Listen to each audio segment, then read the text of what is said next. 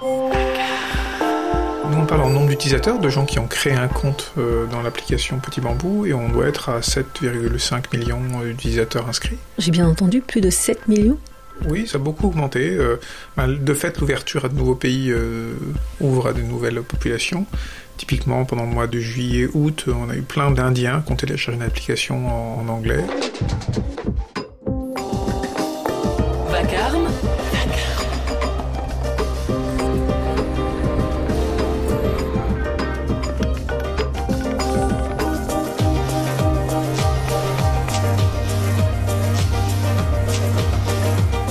De la méditation Raphaël Bouchet, Laurence Di Félix.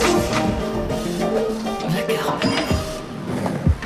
Faites-vous partie des quelques 150 000 Suisses et Suissesses qui ont un compte chez Petit Bambou? L'appli existe depuis 2015, 6 ans seulement, et a connu un véritable boom, accentué encore par la période de confinement ou de semi-confinement. L'idée de ces deux créateurs, Ludovic Dujardin et Benjamin Blasco, était simple, mettre à disposition les enregistrements de méditation guidées sur un site internet et une application pour smartphone très simple d'usage. Les méditations sont regroupées par programme pour aider les usagers et les usagères plus spécifiquement selon leurs besoins. Problèmes de sommeil, récupération physique, stress, tension professionnelle ou scolaire. Huit séances sont gratuites. Pour accéder aux près de 1000 autres séances, il faut payer un abonnement qui coûte 68 francs par année. Aujourd'hui, l'application existe en de nombreuses langues. Elle est présente dans 50 pays. En France, elle est leader du marché, son chiffre d'affaires est confidentiel, mais la concurrence avec d'autres applis comme Calm ou Headspace est rude.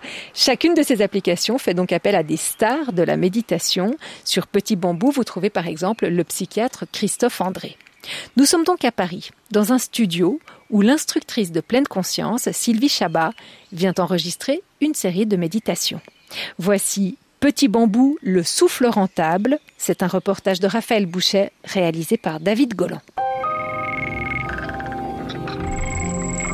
Yes, can you hear me? Un. Deux. Ok. On, on pro- on procède de la même façon, c'est-à-dire qu'à chaque fois, je te, dis- je te donne le titre de cette euh, médite là que j'enregistre. Et, Voilà. Et on y va, d'accord? Et n'oublie pas d'arrêter à la fin de chaque, Ok? Et dès que je me trompe, comme d'habitude. ouais. je refais ça, d'accord? Pas trop fort, parce que ça, ça va très bien dans mes oreilles. Donc, t'es juste un petit, ça, ça suffit. ouais. Ok On peut faire un petit test? Yes. Percevoir ce qui est bon. Cherchez un lieu où vous vous sentez bien. Un lieu qui inspire la paix, la beauté ou un sentiment de sécurité. Soyez là, ici et maintenant. Ça va comme ça Yes. Ok. Là, je suis, je suis, je suis pas trop loin là, ça va? Non, ça va.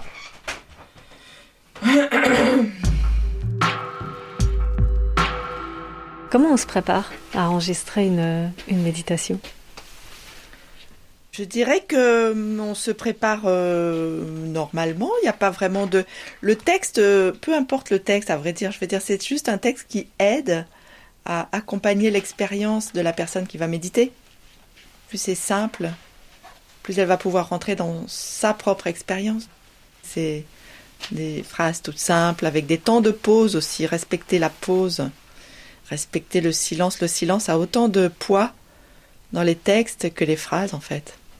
Et quels sont les écueils à éviter d'aller trop vite et de faire trop d'évocations, de faire trop de, de, de donner encore une nourriture pour le mental. Vous voyez, il faut pas que ce soit quelque chose qui alimente le mental, surtout pas. Qui soit trop théorique oui aussi, oui. C'est pas du texte, c'est pas de la théorie, c'est pas du conceptuel, c'est vraiment une invitation à, à entrer dans sa propre expérience. Et là, les, les textes que vous allez dire maintenant, ils concernent quoi? C'est quelle thématique? C'est une série qui concerne des méditations quotidiennes que Petit Bambou a décidé de, de proposer comme ça à ses abonnés. Il n'y a pas de thème particulier. Habituellement, il y a des programmes avec un thème, mais là, non, c'est des, ce on appelle ça des dailies, c'est-à-dire les quotidiennes. C'est-à-dire une méditation par jour, comme ça, sans thème particulier. C'est ok pour moi Ok. Donc, on commence à 1 On commence à 1. Donc la 1 s'appelle percevoir ce qui est bon. Ok, ça tourne. Cherchez un lieu où vous vous sentez bien. Un lieu qui inspire la paix, la beauté, Est-ce que un sentiment de je peux vous demander euh, qui vous êtes et où on est ici? Je sais que vous vous appelez Nick, mais c'est Oui. tout, c'est tout ce que je sais sur vous. Je m'appelle Nick Buxton. Je suis le propriétaire de cette magnifique studio. Donc, on est à Paris, euh, basement. Donc, on est 9e à Paris. Euh, J'enregistre beaucoup de choses. euh, c'est vrai que plus souvent, c'est plutôt musique. donc, on a plusieurs studios et les salles de répétition, etc.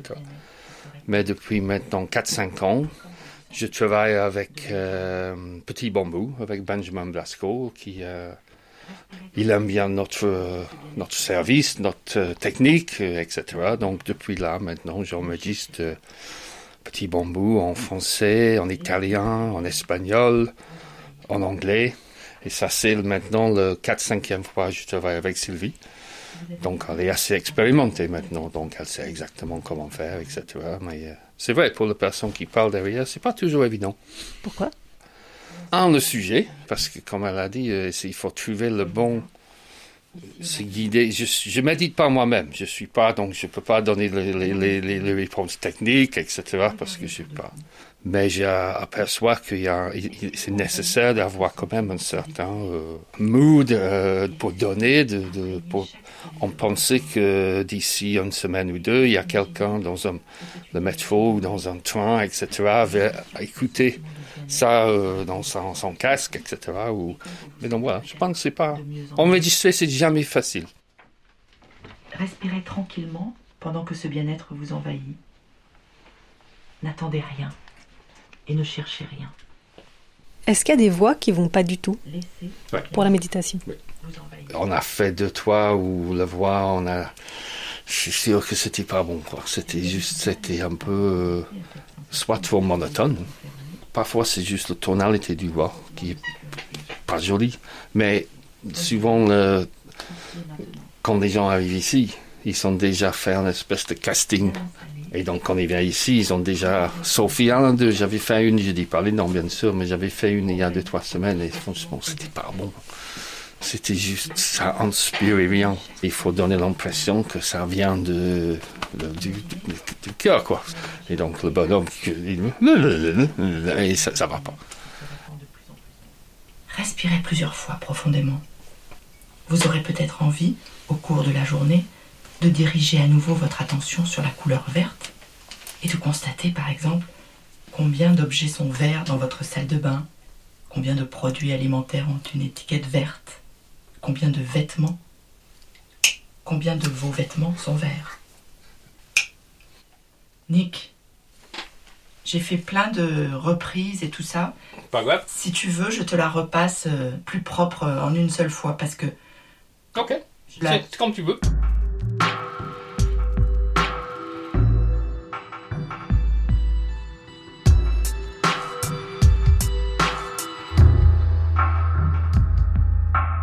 J'ai essayé les applications au, au tout début, mais j'ai jamais vraiment beaucoup croché avec les applications.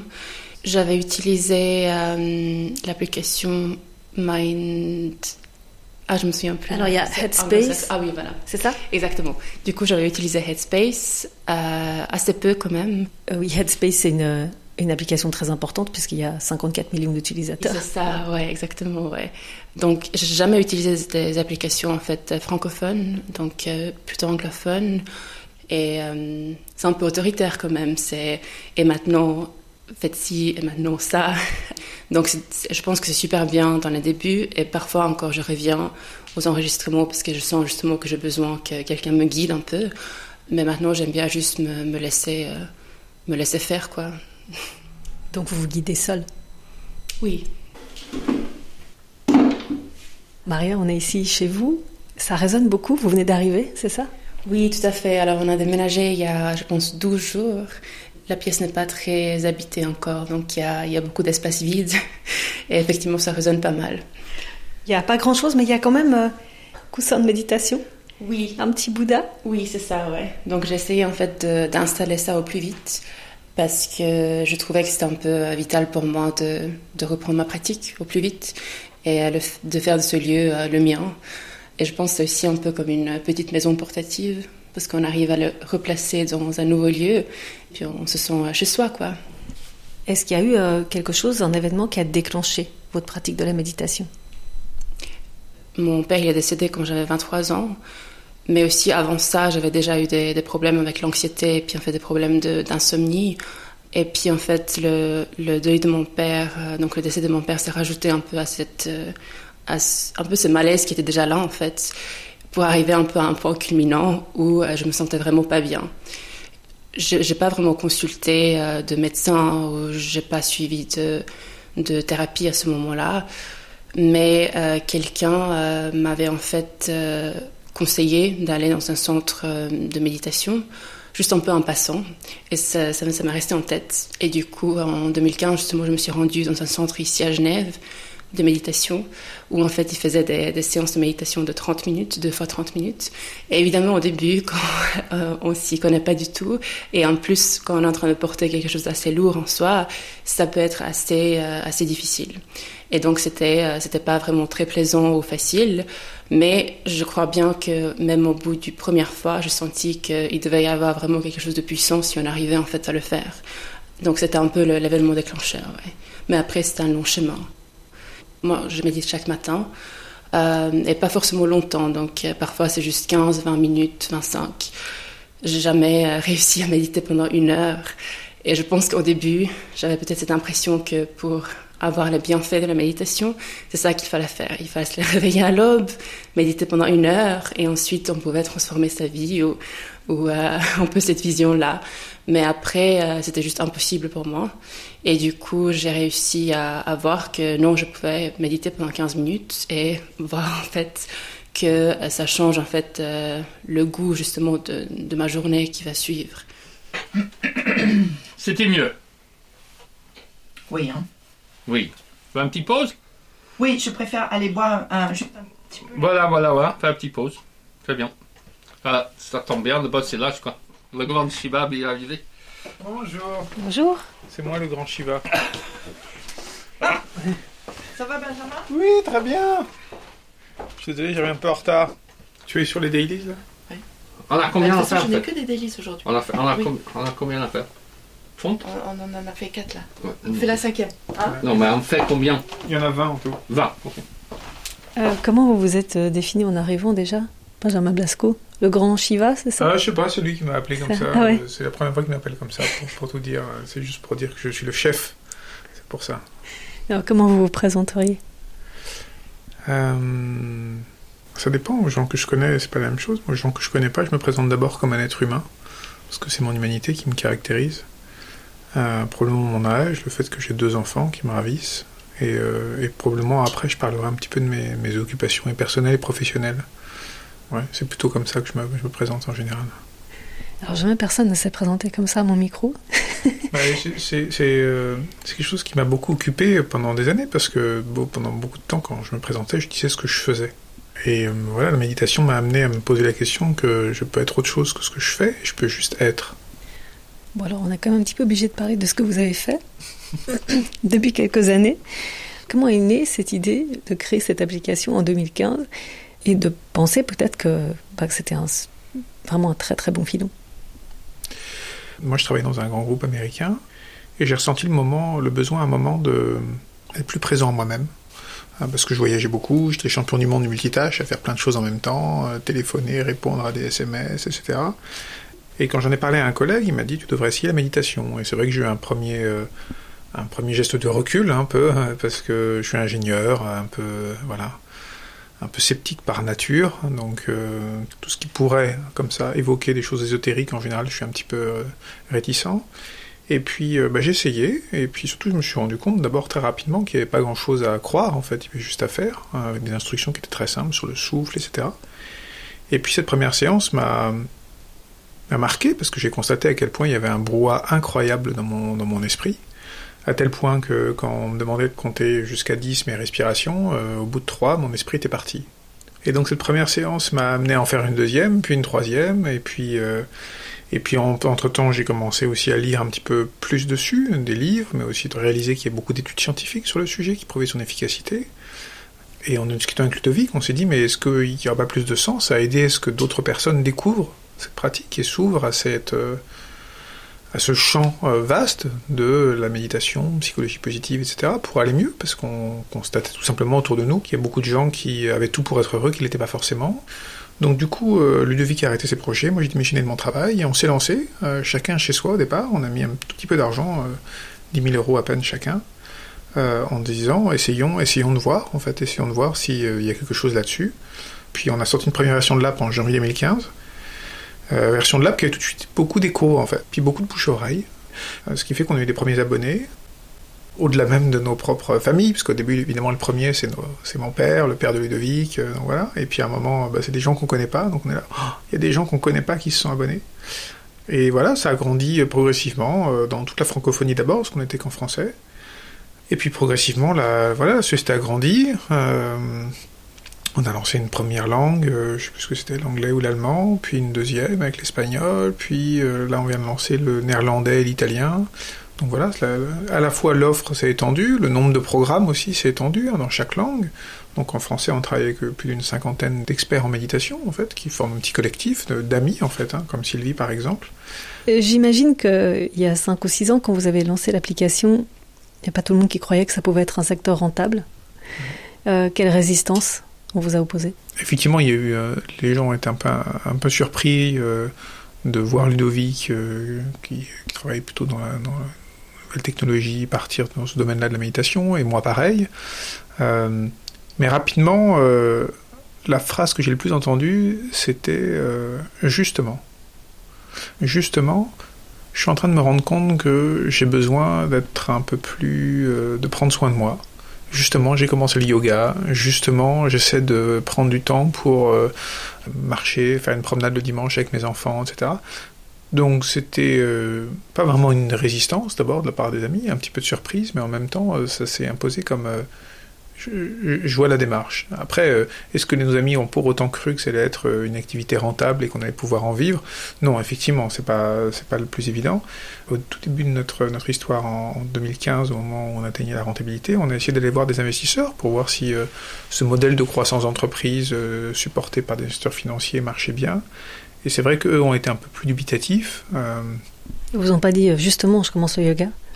Non, non. C'est une population qui, euh, parfois disait euh, justement ma femme s'intéresse à ça, mais je pense qu'ils ont du mal à croire que ça pouvait toucher toutes les strates de la population comme aujourd'hui c'est le cas en fait. parce que je pense qu'ils ne se sentaient pas concernés, en tout cas qu'ils ne voyaient pas le potentiel. du coup, après quelques rendez-vous un peu infructueux, on s'est retourné avec Ludovic et on s'est dit, bah, plutôt que de perdre du temps à avoir des investisseurs qui ne croient pas à notre projet et ne partagent pas notre enthousiasme, concentrons-nous sur notre activité et continuons à, puisqu'on a été euh, rentable, à essayer de croître de cette manière-là et on augmente le catalogue. Aujourd'hui, combien de millions d'abonnés? Alors, euh, nous, on parle en nombre d'utilisateurs, de gens qui ont créé un compte euh, dans l'application Petit Bambou, et on doit être à 7,5 millions d'utilisateurs inscrits, donc de gens qui ont créé un compte une bonne majorité de francophones quand même, autour de 4 millions je pense de francophones. Donc là maintenant, j'ai bien entendu, plus de 7 millions de personnes. Ah oui, donc c'est encore beaucoup plus que les chiffres récents que j'ai lus d'articles de l'année dernière qui disaient qu'il y avait seulement, en guillemets, 5,5 millions. Oui, ça donc c'est fulgurant. Oui, ça, ça, a beaucoup augmenté. Euh, ben, de fait, l'ouverture à de nouveaux pays euh, ouvre à de nouvelles, nouvelles populations. Typiquement, pendant le mois de, juillet-août, on a eu plein d'Indiens qui ont téléchargé une application en, anglais. Et effectivement, le confinement, alors c'est à la fois euh, inquiétant d'un point de vue sociétal de voir la, détresse psychologique dans laquelle chacun est, et de, et de, se rendre compte aussi du dénuement dans lequel les personnes sont pour être soutenues.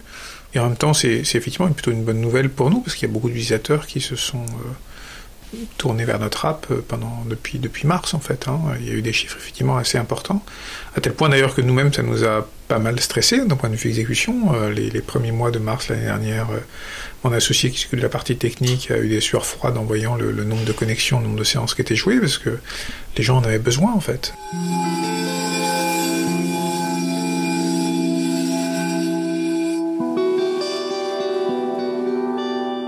Quand Covid a commencé, j'étais en Angleterre je faisais un, échange à l'intérieur de mon master, donc d'une année. J'avais une pratique de méditation pendant que j'étais là-bas, quotidienne justement, et je me sentais hyper bien à ce moment-là. Et ensuite, le Covid est arrivé et je suis rentrée à Genève. Et euh, c'est comme si tout s'est un peu effondré. Euh, pas seulement dans le monde, mais aussi à l'intérieur de moi, parce que j'avais l'impression que tous ces progrès que j'avais faits par rapport à mon sommeil, par rapport à mon anxiété, par rapport à, euh, oui, juste ma vie, c'est comme si tout s'est effondré et puis j'ai fait un, un bond en arrière. Donc Maria, vous avez médité en Grande-Bretagne, à Genève.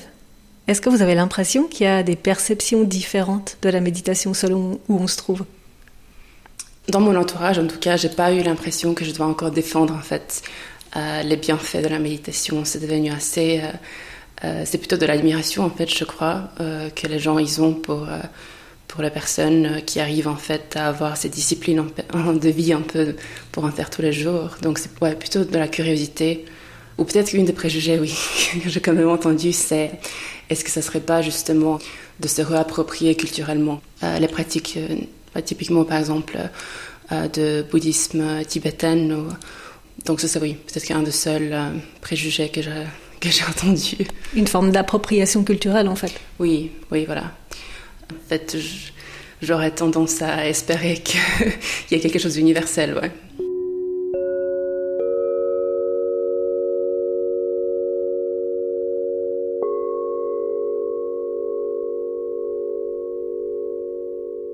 il y, a des vraies différences de, de, maturité, en fait, sur cette question de la, méditation de pleine conscience dans les pays, qui est une question de temps aussi, tout simplement. Hein. C'est-à-dire que quand on s'est lancé, c'était le bon moment. Alors on a eu de la chance, hein. en France en tout cas, c'est vraiment le bon moment.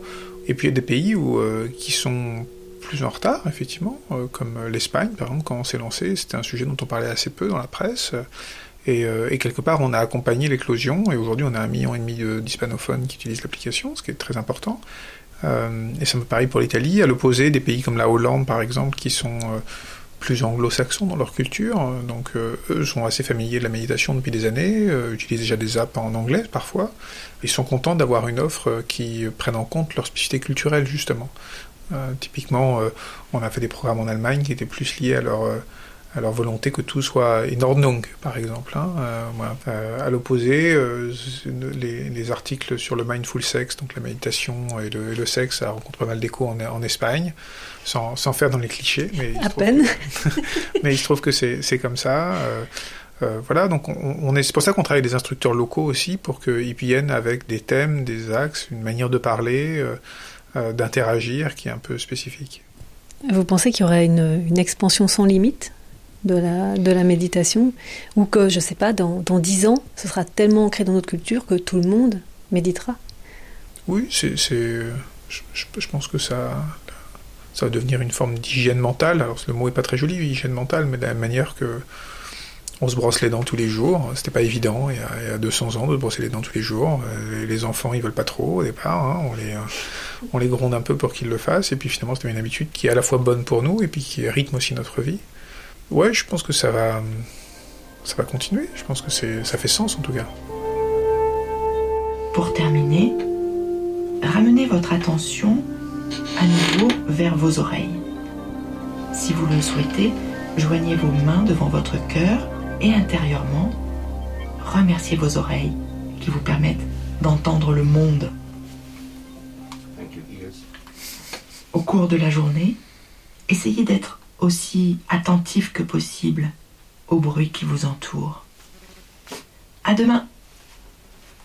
Tu, veux, Sylvie, il faudra, faudra, refaire le à demain parce que là, il m'a il, réveillé violemment. Là. Ok. Ouais, je suis d'accord. Alors, je le refais maintenant. Au cours de la journée, essayez d'être aussi attentif que possible au bruit qui vous entoure. À demain. Ça va? C'est mieux. C'est mieux.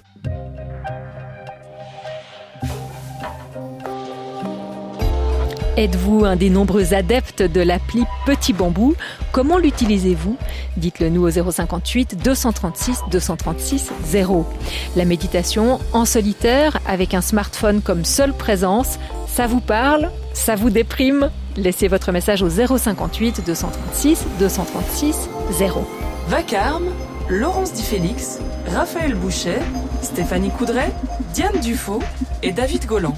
Demain, nous irons nous asseoir en tailleur à côté de petits élèves qui sont déjà des maîtres en matière de méditation. Quand je suis stressée ou je suis fâchée, bah, euh, je respire et je fais des choses de la méditation et ça marche. Moi, la colère, l'émotion de la colère, j'arrive pas très bien à la contrôler, alors ça m'a permis de la contrôler un peu mieux. La pleine conscience qui s'installe lentement et non sans frein dans les écoles romandes, ce sera le sujet de Vacarme demain.